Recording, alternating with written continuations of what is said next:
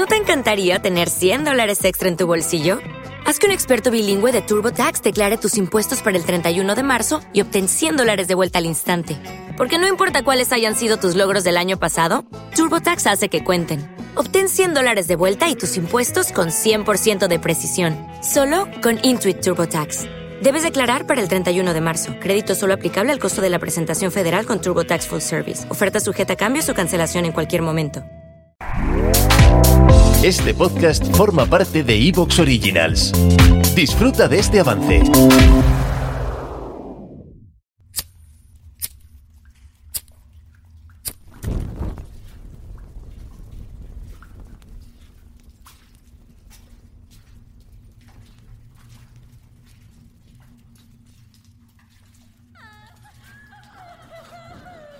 ¿Hay alguien ahí? Muéstrate. ¿Quién eres? ¿Qué quieres de mí?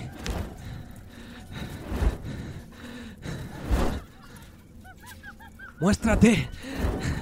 Te he dicho que te muestres. ¿Quién eres?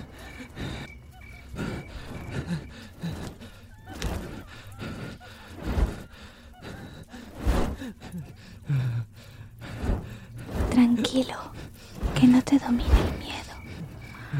Las luces y las sombras son parte del camino.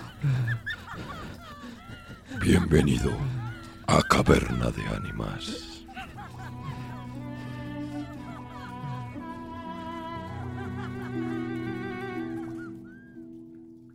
Ouija, tabla de madera, de origen impreciso, puesta en moda en el mundo espiritista del siglo XIX.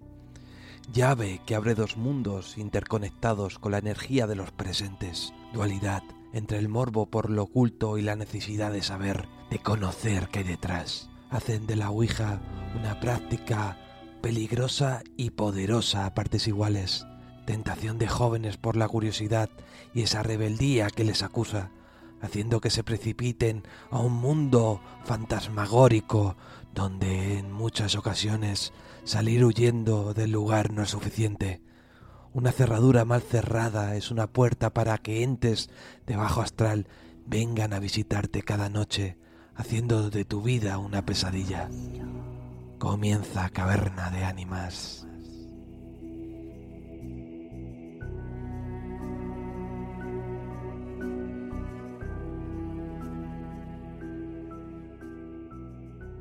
Hoy contamos con la colaboración de la última sala podcast, que muy amablemente nos ha dramatizado el caso real de una oyente que de manera escrita nos hizo llegar su caso, y que de forma magistral nuestros amigos de la última sala nos dejan un documento sonoro para que todos nosotros podamos disfrutarlo de esta manera. Gracias y adelante con el primer caso, el caso de la abuela de Luis.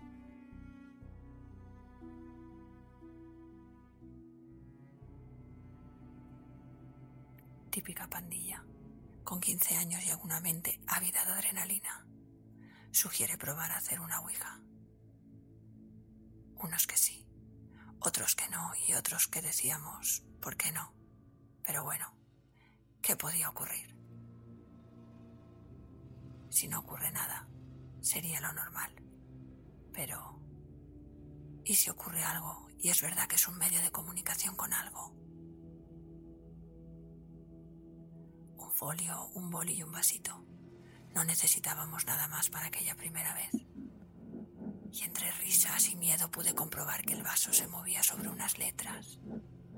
Y poco a poco esas letras iban teniendo sentido. Al menos para uno de nosotros. Esa primera vez me limité a observar. Era de las que me reía y decía que el vaso lo movían mis amigos. Esa vez, supuestamente, se comunicaba a la abuela de Luis, que falleció hacía años y lo único que quiso decirle fue, el dinero lo quemasteis junto al colchón. A ver, es verdad, mis padres quemaron ese colchón, pero yo no tenía ni idea de ese dinero. La siguiente vez ya si me atrevía a ser yo quien pusiera el dedo en el vaso. palabras sin sentido, pero sentí en primera persona que el movimiento que el vaso realizaba no era aparentemente ejercido por ninguno de los cuatro brazos que se apoyaban. Eso despertó mucho mi curiosidad. Tenía que saber cómo se movía el vaso. La siguiente vez iba preparada para no intervenir, pero sí grabarlo todo, medir los segundos que el vaso tardaba en desplazarse de una letra a otra, la distancia en milímetros que separaba cada letra. Cada símbolo. Estaba dispuesta a analizar la posición de cada dedo, la dirección en que podían ejercer la fuerza y calcular anticipadamente qué dirección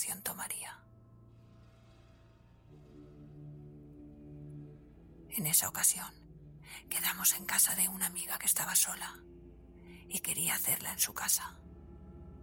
Todo comenzó como siempre, con un saludo, un ¿Hay alguien ahí? ¿Quieres decir algo?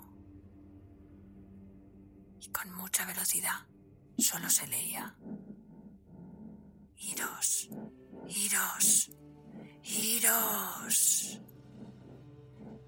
Nuestra amiga, un poco nerviosa, contestaba como si hablara con alguien. Vete tú, esta es mi casa. ¿Quién eres para echarme de mi casa? y de pronto el vaso salió del tablero. Recorrió la mesa cuando ya nadie lo sostenía y cruzó volando hacia otra mesa que estaba un metro y poco más pequeña. Esto lo hizo sin bajar la posición aparentemente, desafiando la primera ley del movimiento de la física clásica. Tendría que haber descendido.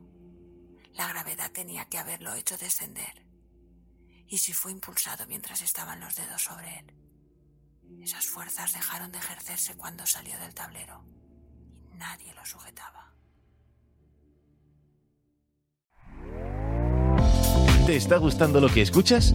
Este podcast forma parte de Evox Originals y puedes escucharlo completo y gratis desde la aplicación de Evox.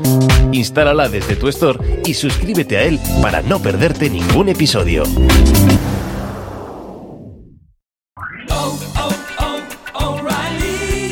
¿Necesitas ayuda? En O'Reilly Auto Parts te ayudamos. ¿Necesitas algún consejo? Te aconsejamos. Nuestros profesionales en autopartes están siempre disponibles para ayudarte a encontrar lo que necesites. Excelente servicio al cliente es solo una de las ventajas que ofrece O'Reilly Auto Parts. Los profesionales en autopartes. Oh, oh,